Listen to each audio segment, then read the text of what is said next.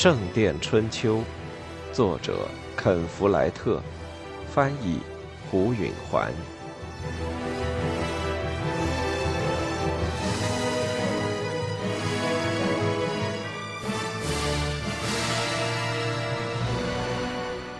拉希德·阿尔哈伦的仆人们不让阿莲娜进门。他大概形同乞丐，他心中这么想。他穿着蒙满灰尘的短外衣，脚下是一双旧靴子，怀里抱着孩子，站在大门外。告诉拉希德·阿尔哈伦，我是来找他的朋友，从英格兰来的杰克·费兹杰克的。他讲的是法语，不知道那些深肤色的仆人能不能听懂一个字。他们用萨拉森话交头接耳的商量了一阵。然后，一个高个子、黑皮肤、头发像黑羊毛一样的仆人走进了门。阿莲娜忐忑不安的等候着，别的仆人明目张胆的瞪着她。即使在这次漫无休止的追寻中，她也还没学会耐心。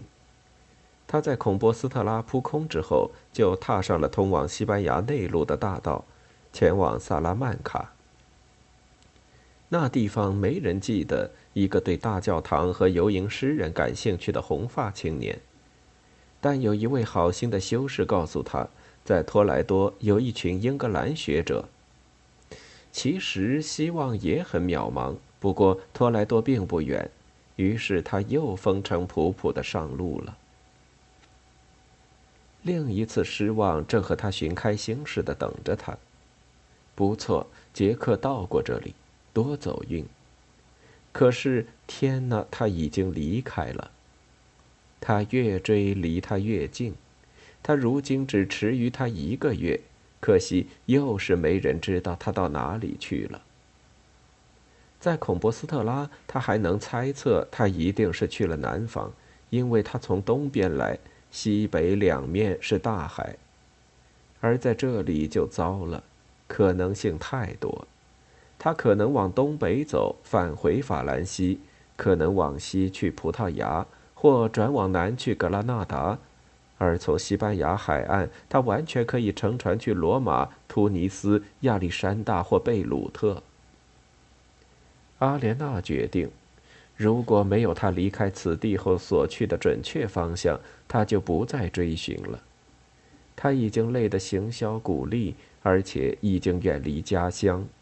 他的精力和毅力都已所剩无几，无法再兜着极其渺茫的希望往前多走了。他准备调转回头，返回英格兰，设法永远忘掉杰克算了。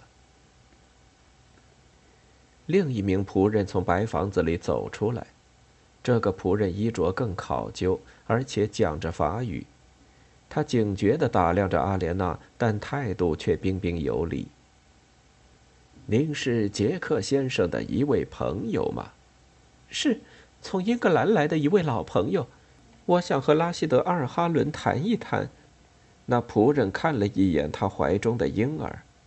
阿莲娜说：“我是杰克的一个亲戚。”这话不假，他好歹是杰克继兄离弃的妻子，当然有亲。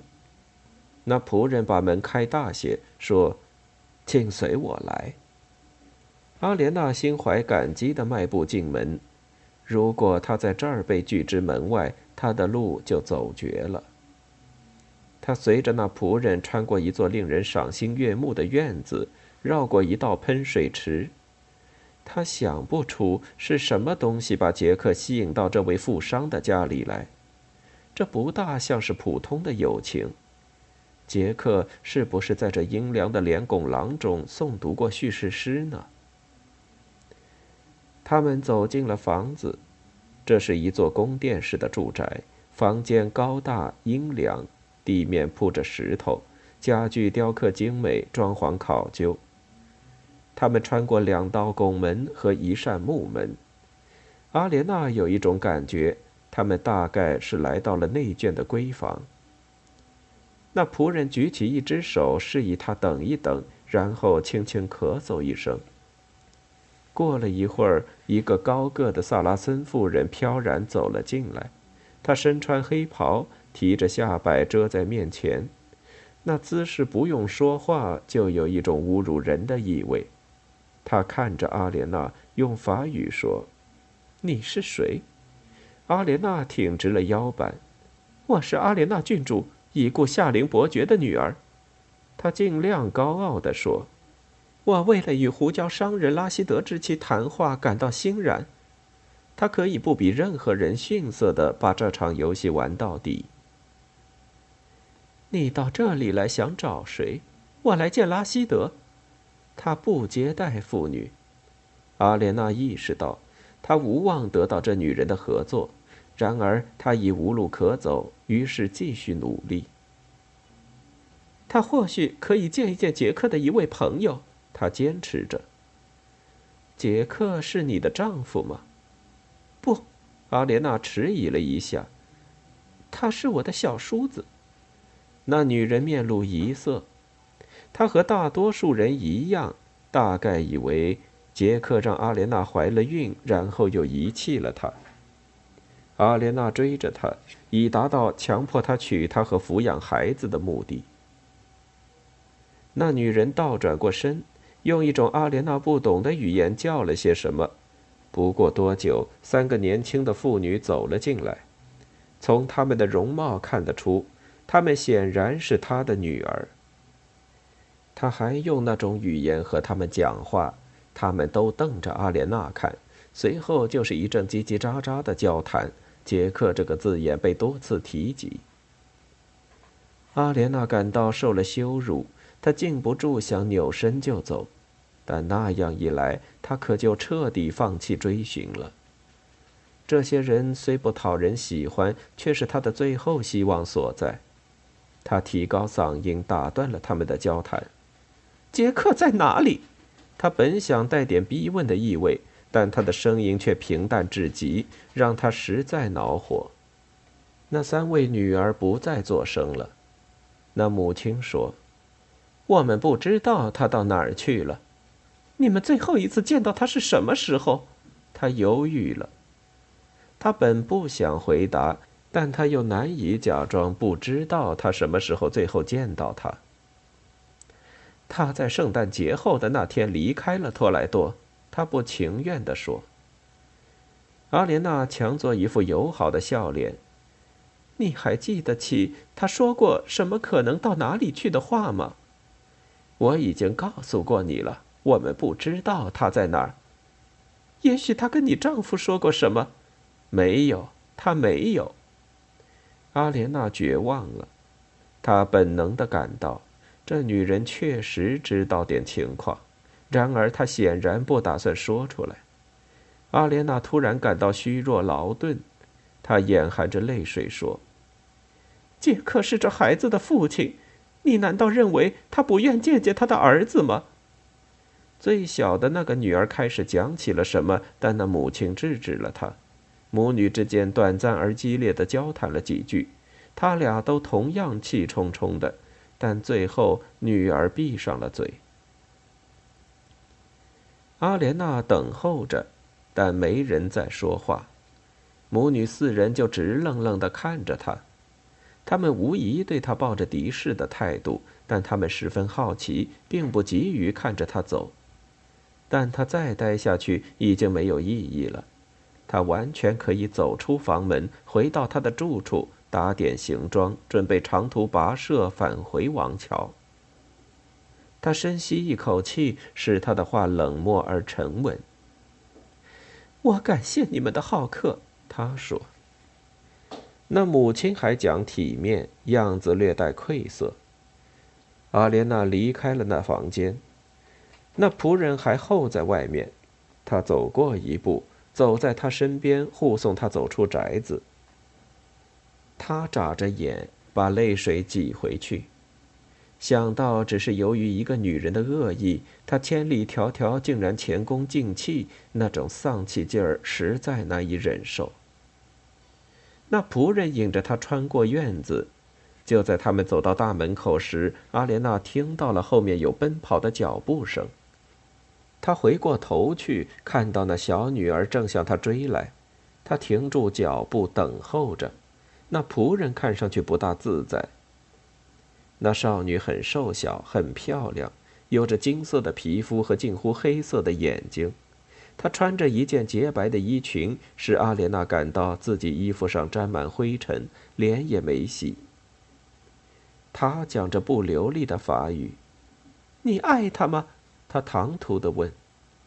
阿莲娜迟疑了一下，但立刻意识到她已经没什么尊严，怕失去了。不错，我爱他，他承认说。他爱你吗？阿莲娜就要说爱了，但她想起他已经有一年多没见到他。他原本是爱我的，他说。我认为他爱你，那少女说。你怎么会想起说这个？那少女的眼睛里充满了泪水。我想要他，而且眼看我就得到他了。她看着婴儿，红头发，蓝眼睛，泪水涌下了她光滑的棕色面颊。阿莲娜端视着他。这解释了他为什么会怀着敌意接待自己。那母亲想让杰克娶他的小女儿，她绝不超过十六岁，但她自有一种情窦已开的模样，使她显得大些。阿莲娜立刻想弄清他们之间发生过什么事。她说：“你眼看就得到她了。”“是的。”那少女挑战般的说，“我知道他喜欢我。”他走的时候，我心都碎了，但现在我明白了。他失去了镇静，他的脸伤心的变了模样。阿莲娜可以体会一个爱恋着杰克的女人失去他是什么心情。他触着那少女的肩头，安慰着她，但还有些比同情更重要的事情。听着，他急切地说：“你知道他到哪儿去了吗？”那少女抬起眼睛，抽泣着点了点头。告诉我，巴黎。他说：“巴黎。”阿莲娜喜出望外，是在她返回的路上。巴黎远在千里之外，但一路是轻车熟路。何况杰克只比他早走了一个月，他感到浑身都来了劲儿。我到底是要找到他了，他想。我知道我会找到他的。你现在就去巴黎吗？那少女说。当然，阿莲娜说。我已经跑了这么远的路，我现在不会停下的。谢谢你告诉我，谢谢你。我想让他幸福，他简单的说。那仆人不安的守在一边，不大痛快。他那样子似乎是他怕为此给自己惹出麻烦。阿莲娜对那少女说：“他还说过什么吗？比方他要走哪条路，或者其他能帮我找到他的话。他想去巴黎，因为他听人说那儿正在修建大教堂。”阿莲娜点点头，她能推测这一点。他还带着那个哭泣女士。阿莲娜不明白他这话的意思。哭泣女士。我父亲给了他那个哭泣女士，一位女士。那少女摇起头，我不知道准确的字眼。一位女士，她哭泣，从眼睛里。你是说一幅画，一个画出来的女士吗？我不懂。那少女说，她回过头，忧虑的看了下。我得走了。不管那个哭泣女士是什么，听起来反正没什么了不起的。谢谢你帮了我，阿莲娜说。那少女弯下腰吻了婴儿的前额，她的眼泪滴到了她红扑扑的脸蛋上。她抬头看着阿莲娜：“我要是你就好了。”她说，然后就转身跑进了房子。杰克的住所在布歇里大街上，在巴黎郊区塞纳河的左岸。他在天亮时备好了马。走到街的尽头，他转向右边，穿过拱卫着小桥的高大门楼，过了桥就直通河中心的岛城了。桥的两头都矗立着木头房子，这些住房间有石头条凳，上午会有著名的教师在这里上露天课。杰克过桥后就踏上了岛上的干道瑞维里，沿街的面包房挤着买早点的学生。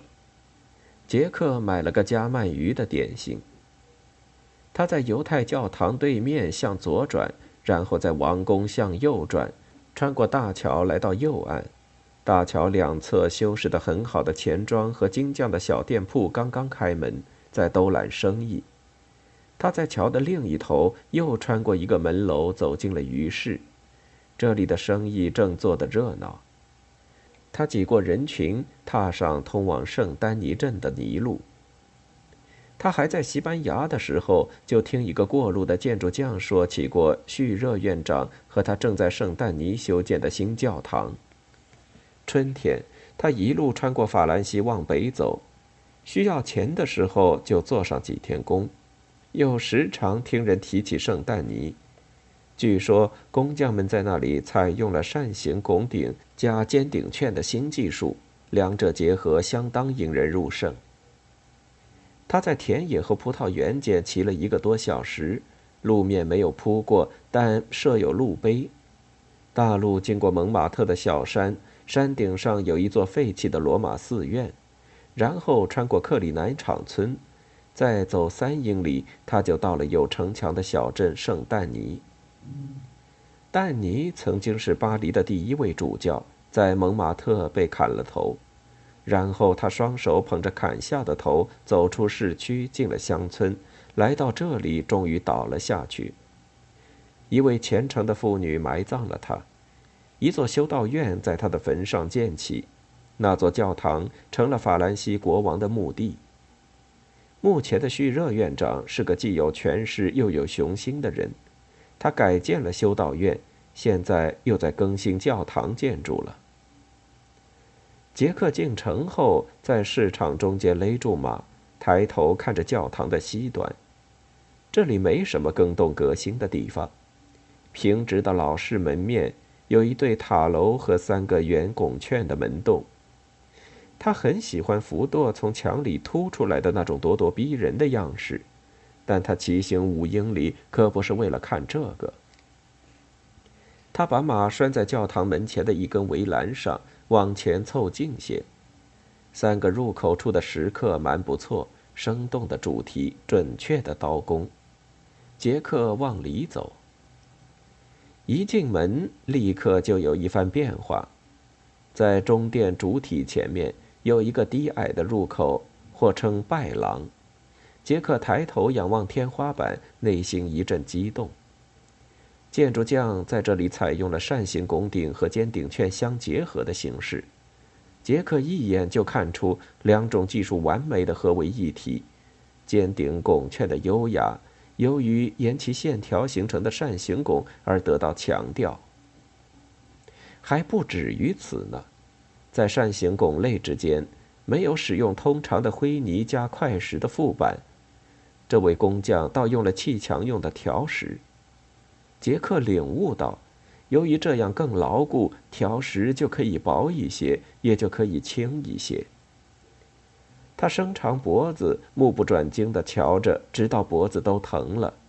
这时，他悟出了一个这种结合的进一步的突出特点：两个不同宽度的尖顶拱券，可以只透过调整拱券的弧度来达到同一高度。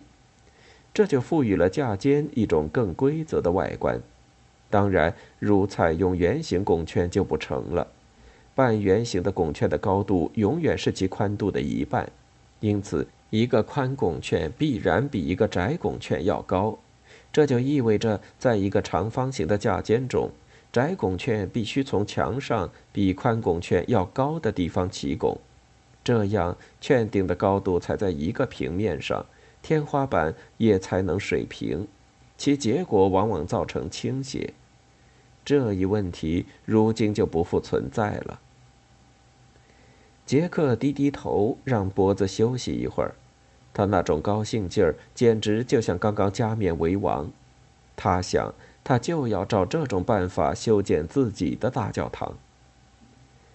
他往里面看着教堂的主体，中殿本身虽然相对来说又长又宽，但显然已经旧了，是许多年以前由另一位匠师建的，相当英习守旧。在与交叉甬道汇合的地方，似乎有下台阶，无疑是通地下室的皇家陵寝的；还有上台阶通向圣坛。看上去，圣坛如同飘离开一点地面。从这一角度，由于透过东窗射进来的阳光眩人眼目，看不清楚那里的结构。杰克估计，现在的阳光之所以这么刺眼，是因为墙还没竣工。太阳是直接照进来的缘故。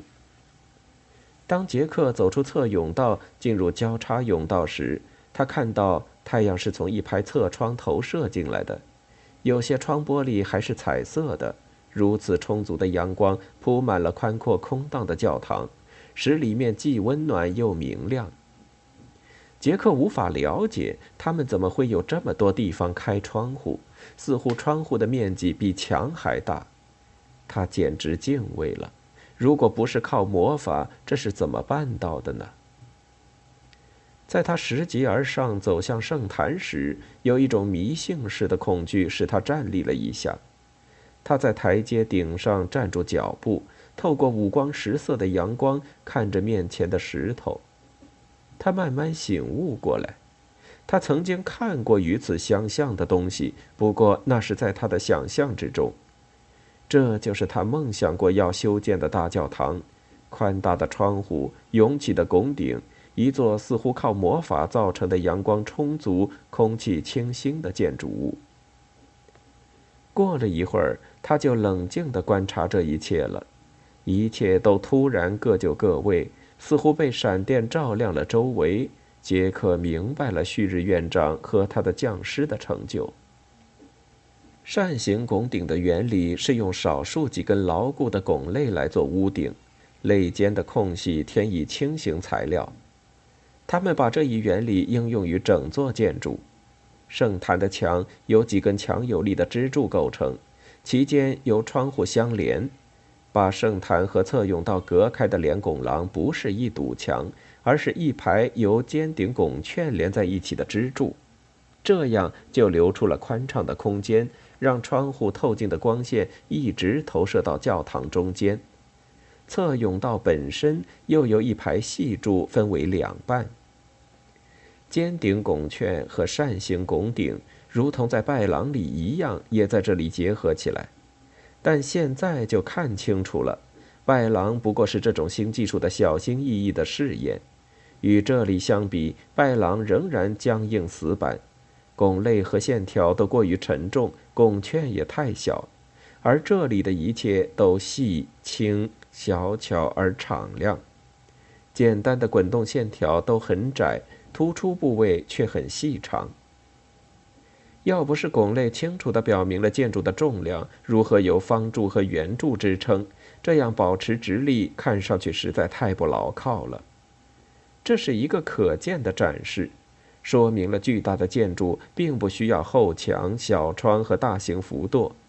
既然重量准确地分散到承重的骨架上，建筑物的其余部分就可以是薄石板、玻璃或流成空间了。